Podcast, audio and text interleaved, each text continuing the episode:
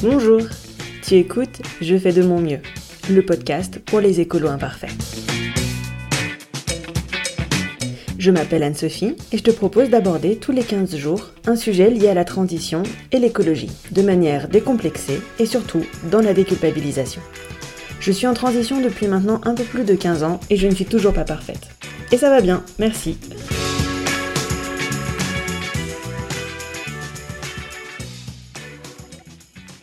Bienvenue dans ce nouvel épisode. Ça me fait super plaisir de te retrouver.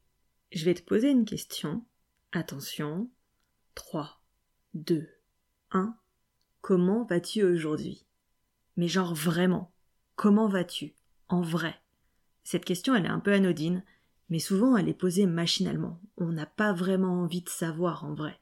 C'est limite euh, comme euh, bonjour, salut. Euh. Aujourd'hui, je te la pose sincèrement parce que j'ai réellement envie de connaître ta réponse. Alors bien sûr, t'es pas obligé de me répondre, hein, mais sens-toi libre de le faire si tu en as envie. Je veux juste que tu saches que tu as quelqu'un qui se sent concerné par ce que tu vis et ce que tu ressens, parce que tu existes, et que tu n'es pas seul, même si on se connaît pas vraiment en finale. Moi, aujourd'hui, je suis pétrifiée à l'idée que maintenant tu me trouves un peu bizarre. Mais bon, si tu m'écoutes depuis quelque temps, euh, ça devrait trop t'étonner. Je suis heureuse d'être sortie de ma zone de confort et d'avoir osé te poser cette question. Je suis pleine de gratitude pour la vague de soutien et de sororité que j'ai reçue ces derniers temps dans les commentaires sur le podcast. Je suis heureuse de pouvoir prendre un café sur mon balcon sans être frigorifiée. Et en même temps, je suis en colère, je suis triste et j'ai peur à cause de tout ce que j'entends ou tout ce que je vois dans les médias et ça m'inquiète vraiment beaucoup. Je voulais aussi te dire, avant de commencer cet épisode, que j'ouvre dès ce soir les inscriptions pour une newsletter mensuelle du podcast, pour pouvoir aller un peu plus loin que le podcast, être tenu au courant des épisodes qui sont sortis, recevoir un petit shoot de bonnes nouvelles. Alors si ça t'intéresse, tu as le lien dans la description de l'épisode. Allez, on passe à l'épisode du jour. Vu l'ambiance générale, je crois qu'on a toutes et tous besoin de découvrir de beaux projets qui redonnent le moral et un peu la foi en l'humanité. Alors des initiatives qui permettent de voir de quoi on est capable quand on réfléchit à plusieurs, quand on nous laisse un espace pour essayer de développer des projets. Et c'est exactement le sujet d'aujourd'hui, hein. ça tombe plutôt bien, n'est-ce pas? J'ai découvert la mine en cherchant des tiers-lieux alternatifs. Alors c'était suite à une demande de la part euh, d'un auditeur, et euh, ce mois d'août 2020, j'étais à Lyon et pour moi, Lyon, déjà, euh, c'est ma ville natale, hein, voilà, et c'est l'une des villes qui bouillonne le plus en termes de recherche d'un autre modèle pour notre société. Alors je me suis dit que je trouverais forcément là-bas un tel espace pendant mon séjour. Et c'est le cas. Et donc aujourd'hui, dans cet épisode, je suis avec Florence, Connie et Benjamin qui ont eu la gentillesse de répondre à mes questions. Alors, durant l'épisode, tu vas surtout entendre Florence et Benjamin, mais Connie, elle était bien là en fait. Hein. Elle nous suggérait des réponses, elle complétait euh, ce qu'on était en train de dire en écrivant sur le tableau blanc derrière nous. Et puis tu l'entendras aussi dans chacun de nos éclats de rire. Parce que même s'ils sont pas tous dans l'épisode d'aujourd'hui, sache que sur la bande originale avant traitement, on en a eu pas mal des fous rires. La mine, c'est une structure hybride. Et si tu comprends pas trop ce qu'elle peut permettre comme type d'action eh ben en fin d'épisode, il y a des exemples très concrets de ce qu'elle a permis de mettre en place, notamment pendant la crise sanitaire que nous vivons. Dans cet épisode, on va parler des tiers-lieux, mais surtout de ce tiers-lieu spécifique et de sa communauté.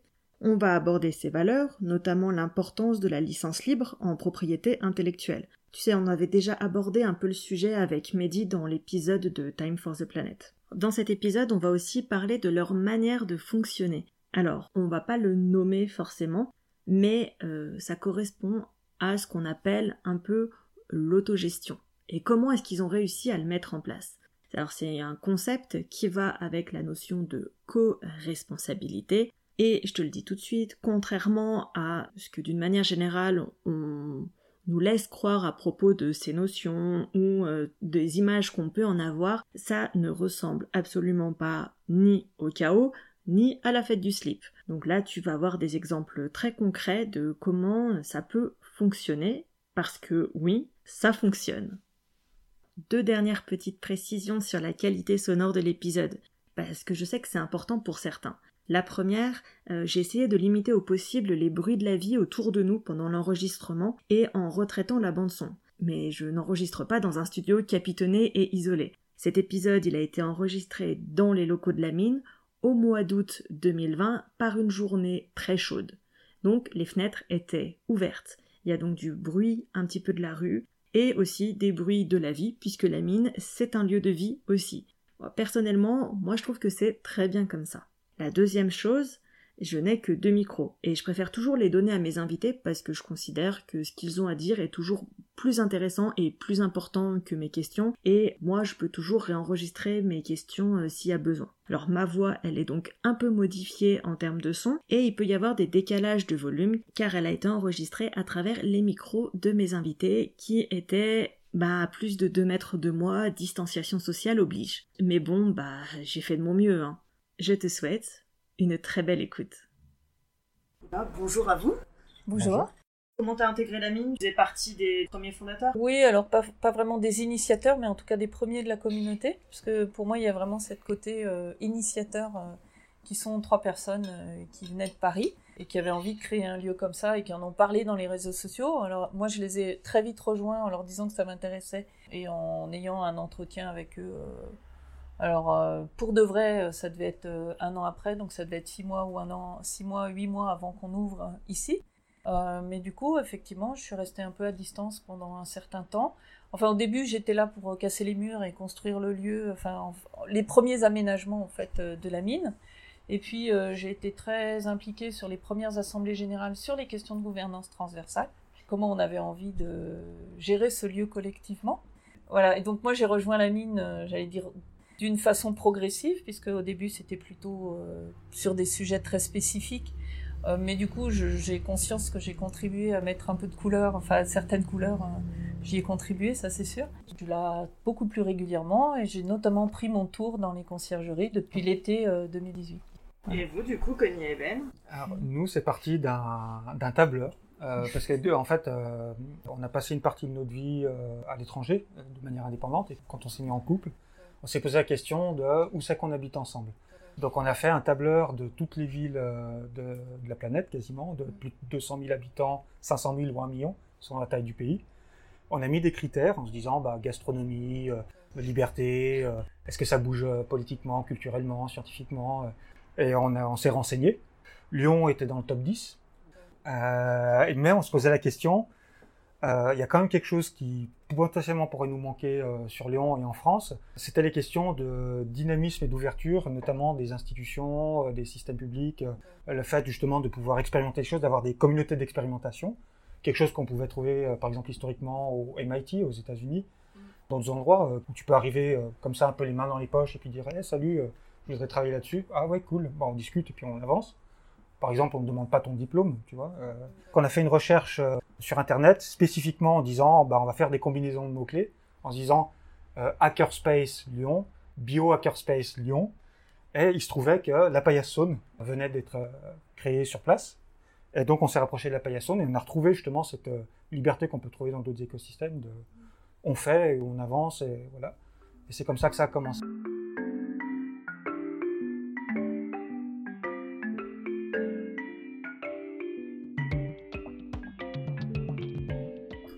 Tiers-lieu qui s'appelle La Mine, M-Y-N-E. Petite histoire par rapport au nom, du coup, qu'est-ce que ça veut dire la mine? C'est la manufacture des idées et des nouvelles expérimentations. Alors Y, je me souviens plus pourquoi.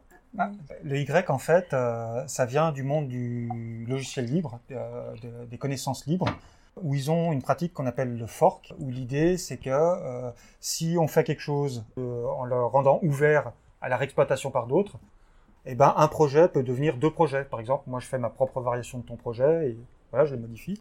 Ou dans l'autre sens, c'est-à-dire deux projets peuvent être originellement séparés, mais vu qu'on échange toute l'information, tout le contenu des projets, on peut décider de les fusionner.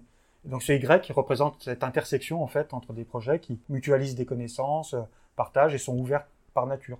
Alors la mine, ça a commencé quand? Ça commence en 2014 avec euh, trois personnes qui arrivent de Paris, qui sont par ailleurs des gens qui ont participé à un autre tiers-lieu scientifique euh, qui s'appelle La Paillasse, qui est euh, donc plein cœur de Paris. et qui avait dans l'idée de, de, créer un lieu du même type, en tout cas de même inspiration, qui soit à la fois un espace ouvert, public, citoyen, contributif, et qui intègre la dimension de science, et notamment de sciences citoyennes et sciences expérimentales, avec une dimension forte qui était euh, faisons et après on voit quoi. C'est-à-dire que la, question du do it yourself est quand même un des fondamentaux, et la question de l'expérimentation est un des fondamentaux de cette dynamique. Donc euh, ça c'est l'origine, d'où la paillassone à l'origine, pour la paillasse saune, euh, mais qui très vite en fait euh, prend son autonomie aussi parce que la configuration ici et les personnes qui s'y associent se reconnaissent pas forcément de cette filiation. Et puis euh, que de fait il y a une communauté qui se crée qui se différencie complètement de la paillasse Paris. Et du coup c'est intéressant d'avoir une, une, identité propre et de garder quelque chose qui soit aussi qui devienne du coup le fil conducteur de ce qu'est cette communauté avec euh, des dimensions qui sont beaucoup plus aussi du fait de lieux où on finit par s'implanter un an et demi après. La maison a été mise à disposition début 2015, donc c'est une mise à disposition par euh, la métropole euh, de Lyon, qui est propriétaire de la maison dans le cadre d'une extension future de la zone universitaire, puisqu'en fait on est à côté de l'INSA et, on est sur la zone d'extension, donc il y a un droit de préemption, donc c'est une maison qui a été achetée par la métropole au moment où elle se vendait. Pour l'instant on est là, on ne sait pas pour combien de temps, si ce n'est qu'on a un bail précaire qui est renouvelé ou pas tous les ans et qui pour l'instant est renouvelé depuis 5 ans. Vous louez cet espace, on est ouais. d'accord, c'est pas genre une mise à disposition gratuite, ce qui veut dire que l'association génère des bénéfices ou de l'argent qui permettent de pouvoir louer bah, louer plus euh, payer l'électricité. Le système, système informatique euh, de la mine. Financièrement, vous êtes indépendant, autonome et vous êtes euh, bénéficiaire. Pareil, c'est un peu particulier au niveau de la mine parce que par exemple, la première année, on avait fait, je crois, 8000 euros de dons et cotisations. La deuxième année, il y a beaucoup de prestations économiques qui ont été faites par l'intermédiaire de la mine. Et c'est pour ça qu'on a créé Oxamine notamment, dans le sens où euh, euh, il y a tout un tas de modèles économiques qui se développent dans la communauté minoise, certains sur des, subventions, d'autres sur des modèles privés, euh, d'autres sur des modèles personnels, euh, et que la mine a voté en 2017 un principe de frugalité, c'est-à-dire euh, euh, on a besoin, euh, grosso modo, d'entre 20 et 40 000 euros par an pour pouvoir tourner, ce qui est assez frugal par rapport euh, à la taille de la communauté et des projets. Cet argent-là, ça vient bah, d'un mélange de pratiques. Tiens, moi je travaille en tant que professionnel autour des écosystèmes minois, je fais une contribution. Ça peut être Oxamine, la coopérative d'activité, qui reverse une pourcentage de son chiffre d'affaires à la mine. Ça peut être des cotisations de nouveaux membres. Ça peut être des, des micro-subventions, des dons. Des dons. c'est un mélange de tout ça mais globalement, on est, on est quand même majoritairement très indépendant des subventions. C'est plus les projets qui tournent euh, sur les subventions que la mine en elle-même. Ce qui est très intéressant et très important à préciser, hein, parce que généralement dans l'imaginaire collectif, sur ce genre de choses, je pense à d'autres associations qui ont des lieux qui sont mis à disposition par euh, les collectivités et qui sont euh, mis à disposition gratuitement. Ici, on est sur un lieu qui est économiquement viable et c'est la meilleure preuve qu'un autre monde peut exister en fait. Contrairement à ce que beaucoup de gens pensent, ce genre de lieu euh, n'a pas nécessairement besoin d'un salarié et à la mine, il n'y a pas de salarié et il n'y en a jamais eu. Il y a de temps en temps des services civiques, mais du coup, c'est plus là aussi sur des projets, donc des personnes qui viennent euh, à la fois pour contribuer à la mine et découvrir la mine, mais avec une entrée qui est toujours euh, sur un sujet qui les intéresse, qu'ils ont envie de développer, qui va venir en résonance avec un sujet ou un projet porté par euh, des Minois. C'est là où ça renvoie à la conciergerie qui chez nous est tournante et organique. Conciergerie étant notamment la fonction d'accueil. Ça c'est vraiment un truc où du coup quand les gens ils nous disent euh, ben quand est-ce qu'on peut venir, ben ça dépend.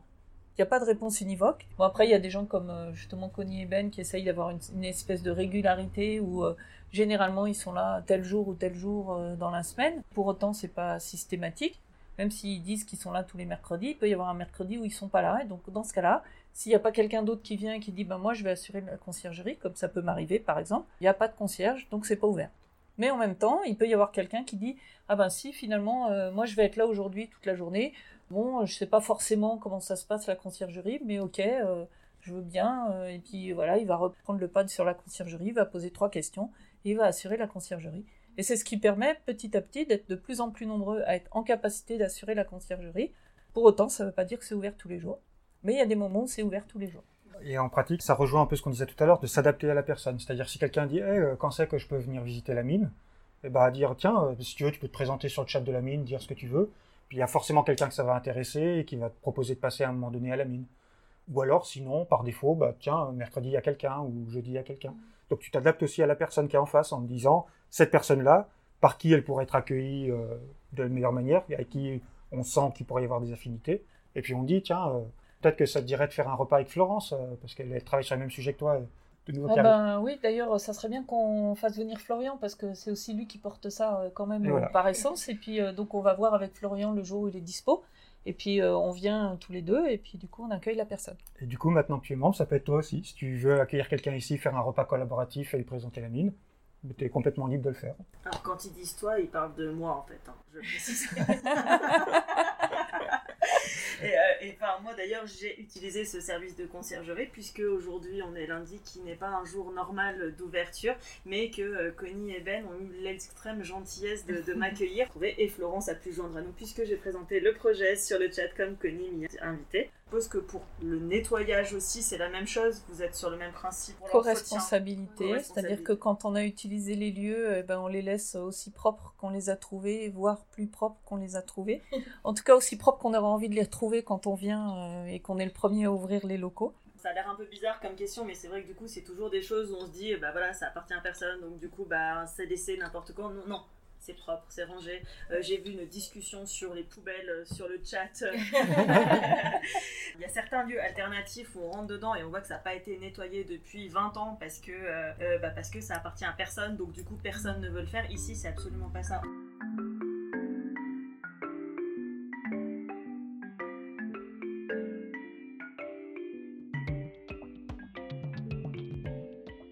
Est-ce que quelqu'un peut me faire une définition d'un tiers-lieu Non, en fait, on a un ami euh, sociologue qui s'appelle Antoine Buret, qui a écrit un ouvrage qui s'appelle Tiers-lieu et plus si affinité, où il redéfinit le tiers-lieu comme étant une configuration sociale avant tout, donc il peut être physique ou numérique. Ce sont avant tout des pratiques sociales de partage, de- d'échange, de, de construction de commun. Après, derrière cette définition des tiers-lieux, tous les tiers-lieux ne répondent pas forcément à cette définition. C'est-à-dire que vous trouverez autant de descriptions de tiers-lieux que de types de tiers-lieux. Ouais. On est bien sur des personnes ensemble, mais ça peut être ici, ça peut être ailleurs, et l'important n'est pas forcément l'endroit physique. Et, et c'est exactement ça, puisque du coup, dans notre configuration, euh, ben, il y a des gens qui sont minois et qui sont euh, à Rennes, euh, à Brest, euh, à Strasbourg. euh, certains sont revenus là, d'autres dans la- à Genève ou euh, à la frontière suisse tout en étant en France. En fait, il y a des minois qui sont ailleurs qu'à Lyon ou à Villeurbanne, et euh, la communauté est en fait première par rapport au lieu. Le lieu permet d'ancrer un certain nombre de pratiques et d'échanges, mais c'est pas ça qui fait tiers-lieu. Deux, trois mots juste sur la mise en réseau des tiers-lieux. La vraie ressource sur ce sujet-là, c'est quelqu'un qui s'appelle euh, Johan Durio et qui aujourd'hui euh, œuvre dans d'autres domaines, mais qui a été euh, un des grands diffuseurs des tiers-lieux et notamment de la notion de tiers-lieu comme communauté. Moi, si tu veux, c'est quelqu'un que j'ai croisé à Brest dans des rencontres qui s'appellent les forums des usages coopératifs de Brest, qui sont des rencontres qui ont lieu depuis une quinzaine d'années tous les deux ans. Et lui, il venait de Saint-Étienne. Pour moi, ça correspondait vraiment à quelque chose. En fait, ils avaient porté une initiative de tiers-lieu à saint qui depuis s'est très institutionnalisée, mais du coup, ça a fait des petits aussi avec d'autres dynamiques euh, associatives. Ce qui est intéressant, c'est aussi comment ça a essaimé dans différents endroits où il y avait des gens qui avaient envie de créer ce genre de lieu et euh, qui se sont rapprochés de leur expérience, mais pas tant de l'expérience en tant que telle et dans ce qu'elle est devenue aujourd'hui, que des pratiques euh, qui ont permis l'émergence de ce genre de lieu. Du coup, il y a une pratique qui est commune à, à l'univers des tiers-lieux libres et open source, c'est euh, de faire des tours de tiers-lieux. C'est-à-dire d'aller dans des endroits, de voir comment ils fonctionnent et de s'en inspirer. Parce qu'en fait, aucun n'est un modèle euh, unique, mais ce qu'il y a bien pour moi de commun entre les tiers-lieux, c'est cette notion de on expérimente aussi en fonction des personnes et des univers dans lesquels on est. Et du coup, chaque tiers-lieu est unique. Et donc, euh, j'ai envie de dire, avant de créer un tiers-lieu, faites un tour des tiers-lieux qui vous semblent intéressants ou inspirants, et puis gardez-en ce qui vous intéresse. Quoi. Version alternative du compagnonnage, euh, une Exactement. tour de France des compagnons. Et donc du coup, il existe des réseaux à l'heure actuelle, notamment un dans le nord de la France euh, par rapport aux tiers-lieux. En fait, il y a le réseau Tilios, les tiers-lieux libres open source. Il y a aussi Mm. la euh, France Tiers-lieux, Pour le coup, une association nationale qui est Voilà. plus récente, qui lance des dynamiques et sur lesquelles on travaille avec Isabelle Radke du Lab 01, qui est un Fab Lab à Amberieux, pour justement transférer des expérimentations qui ont été faites dans le cadre de Tilios, de la mine, euh, des modes de gouvernance justement euh, plus distribués, plus partagés, plutôt que des fédérations, euh, pour tester des expérimentations, des, des, expérimentations de gouvernance sur la région Auvergne-Rhône-Alpes. Comment les, les tiers-lieux de la région Auvergne-Rhône-Alpes peuvent s'organiser sans tomber dans le, justement dans des structures qui sont instituées. instituées. Et donc figées souvent. Les gens qui arrivent ici, du coup, ce que j'ai cru comprendre, c'est l'humain d'abord, et on s'intéresse à la personne et pas au projet. Est-ce que là-dessus on peut quelque mhm. chose?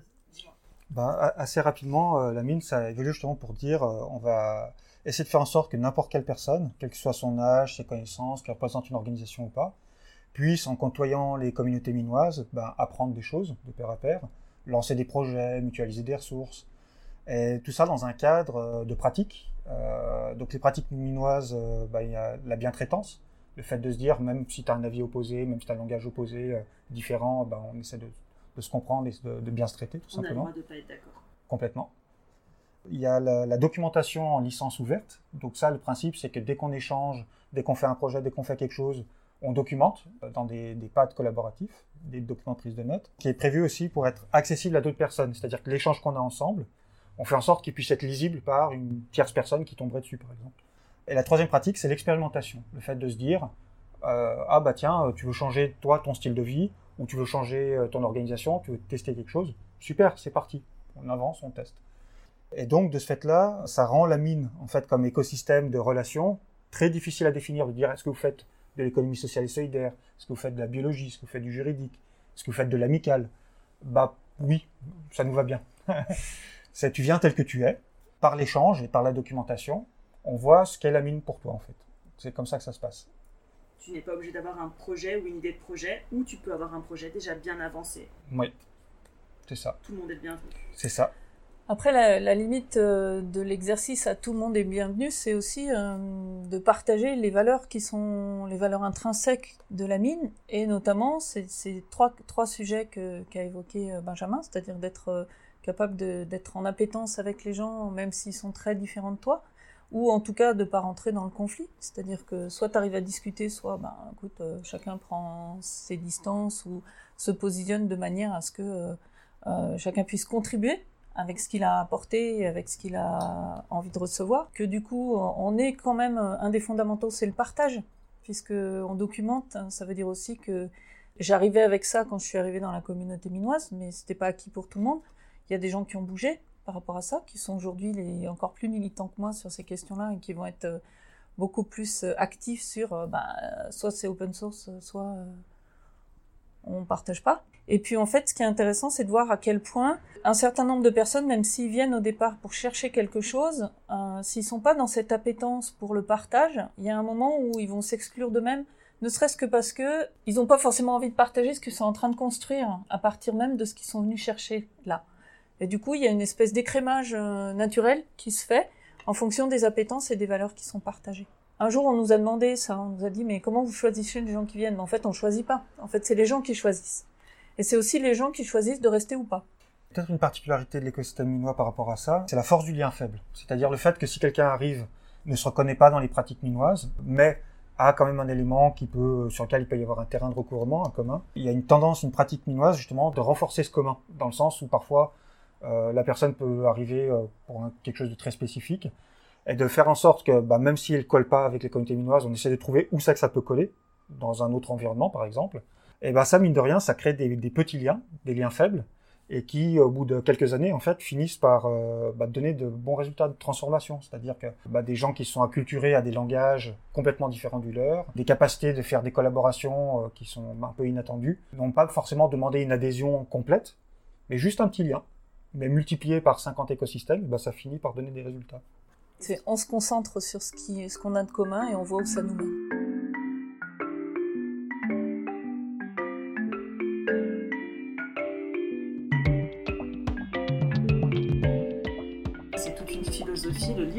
Et c'est quelque chose qu'on fait énormément à la mine, dont tu parlais Florence tout à l'heure, qui était très important pour toi. Est-ce que tu peux euh, nous en dire plus du comment c'est appliqué ici, euh, en dehors de la documentation? Je peux partir de la façon dont moi je l'ai vécu et comment je l'ai amené à la mine et ce qui a fait aussi que à la mine il y a des gens avec qui je me sens en plus en appétence parce qu'on est sur cette notion. Ça fait plus de 30 ans que je travaille. Euh, j'ai développé plein d'approches et de méthodes et d'outils et de pratiques sur la façon de contribuer à faciliter la coopération en présence, à distance avec différents individus. Et en fait, il y a un moment où je me suis posé beaucoup de questions sur euh, finalement qu'est-ce qu'il y a de la valeur dans ce que je fais? Parce que de fait, depuis toujours, j'emprunte des outils à d'autres que euh, je transforme pour les adapter en fonction du contexte et des personnes avec qui je travaille. Pour moi, il y avait une forme d'évidence que je ne suis pas propriétaire de ce que je construis, et en même temps, ce que je construis, c'est toujours adapté à un contexte, donc ça a une valeur à cause de ça. Mais la vraie valeur ajoutée, elle est plus dans ce que j'apporte au collectif au moment où je suis là. C'est-à-dire, c'est plus dans ma présence et dans la façon de l'utiliser. Par contre, j'ai aussi conscience que euh, ce que je produis comme euh, protocole, façon d'organiser le travail, documentation, etc. En fait, ça peut inspirer des tas de gens. Et cette inspiration, je trouve qu'elle fait sens parce que moi, je me suis heurtée pendant tout le début de ma vie professionnelle à des trucs où il y avait des choses que je pouvais pas réutiliser ou qu'il fallait que je reprenne et que je refasse intégralement parce que euh, c'était sous licence privée, quoi. Et je trouvais que c'était une telle perte d'énergie que depuis toujours, j'ai cherché d'autres façons de faire. Donc à un moment donné, j'ai pris conscience que finalement, moi, ce qui me convenait, c'était les licences libres. Et pas seulement les licences libres au sens euh, logiciel, mais aussi les licences libres au sens production intellectuelle.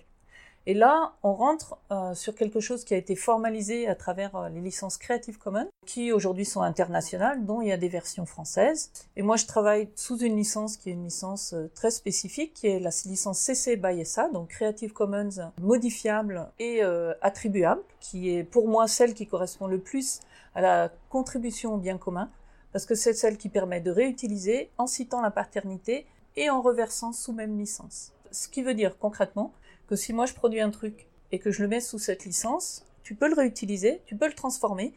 Ta seule contrainte, c'est à la fois que toi, ce que tu vas produire, tu vas le mettre sous une licence équivalente, que tu vas citer la paternité, donc le fait que moi, j'ai apporté quelque chose que tu auras réutilisé. Et si moi, dans ce que j'ai écrit, j'ai mis une autre paternité, il ben, faut que tu la cites aussi.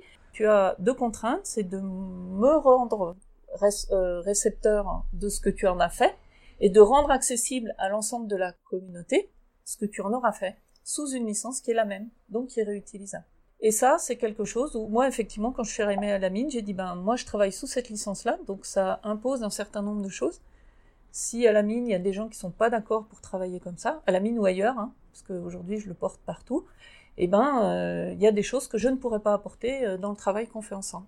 Et donc ça, c'est quelque chose qui euh, aujourd'hui irrigue beaucoup dans la mine, même si c'est pas une règle euh, absolue, puisque même quand on fait de la documentation sur un collectif ou un moment ou une rencontre ou euh, un temps d'échange, eh ben il y a toujours a priori une proposition de cette licence, mais a posteriori une décision collective des gens qui ont participé à constituer la matière. Sur quelle licence on choisit? C'est-à-dire que par défaut, vous êtes sur cette licence-là, mais si toutefois quelqu'un voulait mettre une autre licence, il pourrait À partir du moment où le groupe qui a constitué la matière première est d'accord sur le fait d'avoir une autre licence. Parce que par exemple, on a des exemples de, réunions où il y a des, informations médicales, personnelles qui peuvent circuler. On peut très bien décider de laisser ça euh, complètement privé euh, et pas, du tout l'ouvrir.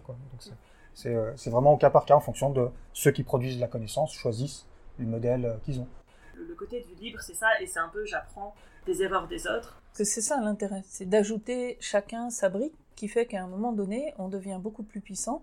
Parce que 1 et 1, ça fait pas 2, ça fait 3 ou 10. Enfin, ça peut faire beaucoup plus en tout cas.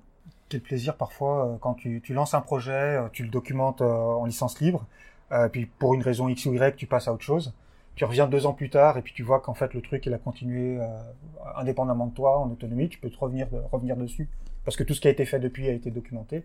C'est aussi un sacré confort en termes de, style de vie, de, de de vie des projets. Et ça demande une sacrée force aussi euh, personnelle, je trouve, parce que euh, dans une société avec des guerres d'ego qui sont juste énormes, avoir ce lâcher prise de dire ok c'était mon idée mais d'autres peuvent aussi c'est pas que mon bébé il y a aussi d'autres on reconnaît qu'on a servi au projet mais quelqu'un peut faire différemment mais bien c'est hyper important aussi de c'est aussi une, conscience du fait que si on a une idée à un moment T, on n'est peut-être pas le seul dans le monde à l'avoir eue. que du coup, il y a aussi cette nécessité de prendre conscience que si on est celui qui la révèle à un moment T, pas seul, et qu'il y a plein d'autres gens qui ont pu l'avoir en même temps, et qu'en fait, ce qui fait la capacité à faire grandir ce type euh, d'idée et d'en faire un projet qui devient ensuite une action, c'est aussi parce qu'il y a plein de gens qui viennent y contribuer. Aucune idée dans le monde, à aucun moment, ne s'est développée seule. C'est pas parce qu'il y a un mec qui a pensé à un truc un jour. Ce qui s'est développé et ce qui est devenu grand a toujours nécessité plein d'apports. Toujours. Mais ceci étant, il y a des gens qui vont faire des choses avec euh, des idées qui n'auraient jamais eu les idées. C'est-à-dire que c'est là aussi où pour moi il y a vraiment une contribution de chacun avec ce qu'il est et le moment où euh, les gens et les idées se rencontrent. C'est ce que j'aime aussi dans, le droit des marques et des contrats, c'est euh, il y a beaucoup de gens qui disent ah mais je vais breveter ça, j'ai une idée, etc. Enfin on ne brevette pas une idée. Après, euh, moi par exemple, j'ai beaucoup été immergé euh, au début de carrière professionnelle dans les milieux de la cybersécurité et des biotechnologies, qui sont pas exactement les, grands milieux de la confiance et de l'ouverture par défaut, on va dire. hein. Et même dans ces secteurs-là, en fait, il y a une, tendance de fond, dans le sens où si on veut adresser des, problèmes complexes de société, on peut pas se permettre en fait de faire des redites d'efforts perpétuels. Et un des grands avantages des licences ouvertes, c'est que ça évite de réinventer la roue finalement même par exemple pour des questions économiques, si on veut lancer une entreprise, euh, bah, par exemple un brevet, ça, n'a que la valeur des avocats qu'on peut mettre derrière.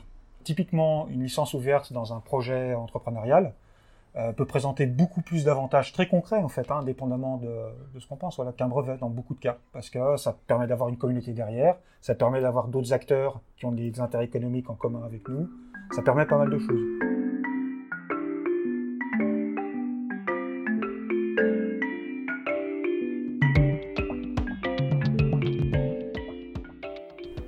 Tiers-lieu alternatif ici. On a compris qu'on pouvait expérimenter juste la limite de notre imagination en fait. En ce moment, il y a quoi comme projet? Très concrètement, en ce moment, on a Oxamine, la coopérative d'activité et d'entrepreneuriat euh, qui est associée entre la mine et Oxalis, une coopérative historique. Fabrique des énergies aussi, qui est euh, de- des expérimentations sur le secteur énergétique, donc des expérimentations sociales, économiques, techniques, euh, de recherche pour trouver des nouvelles façons de travailler. euh, Et de pratique avec les collectivités. Voilà.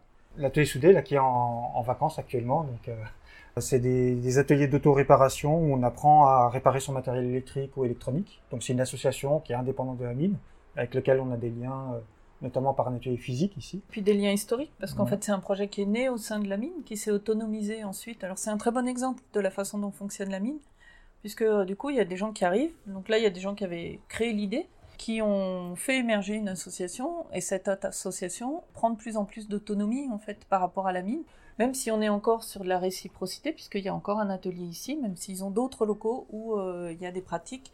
Alors ce qui est intéressant aussi pour moi spécifique dans l'atelier soudé, c'est que c'est de l'auto-réparation, que les gens qui vous apprennent à réparer sont pas euh, des salariés de l'association, c'est en fait d'autres membres bénévoles de l'association.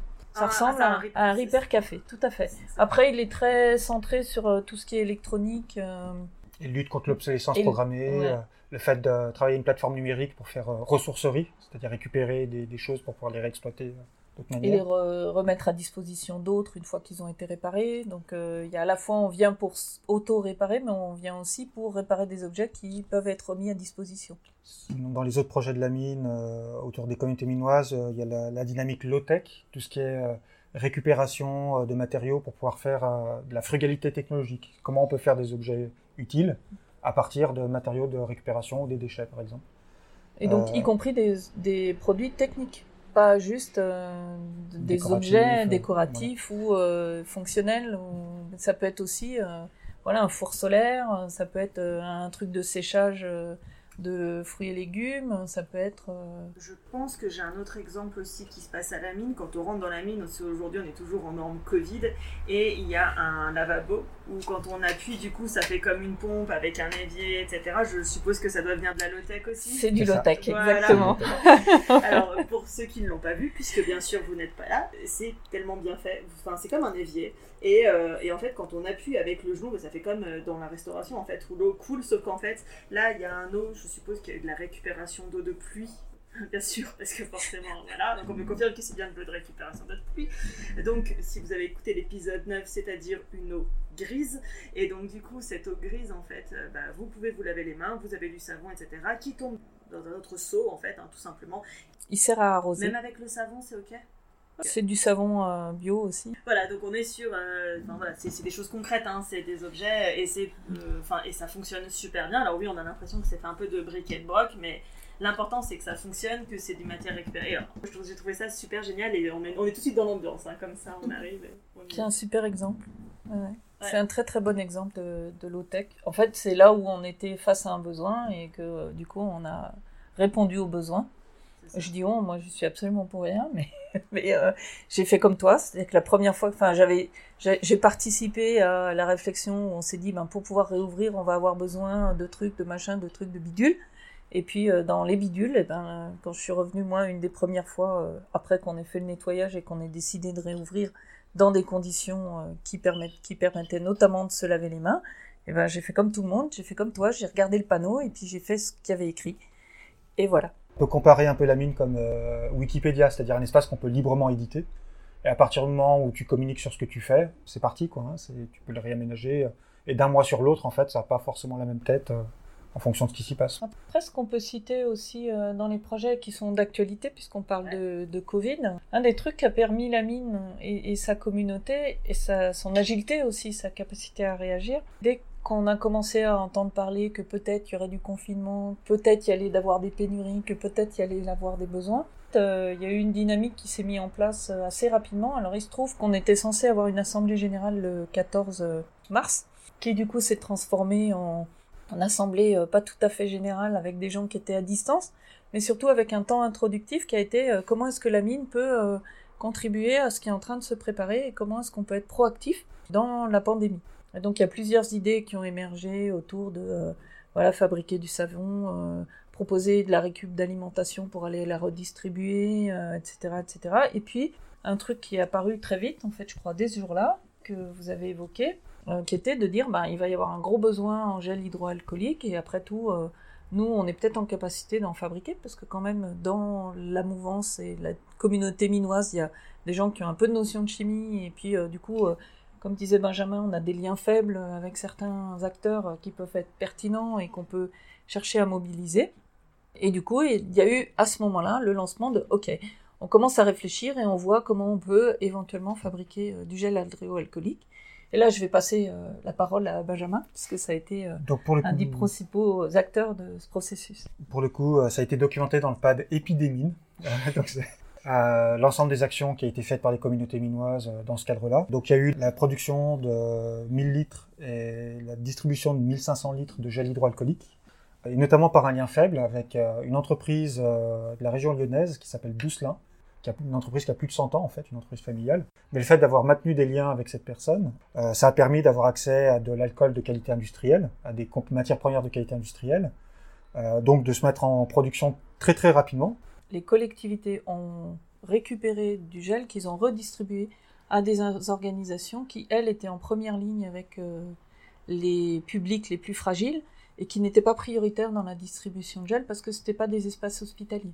Ça va être euh, de, de la distribution euh, de repas, ça va être des, des espaces qui accueillent des enfants, ça a été euh, des foyers euh, type foyer de travailleurs euh, qui sont en lien avec des institutions, notamment les collectivités, mais qui ne sont pas les collectivités en direct.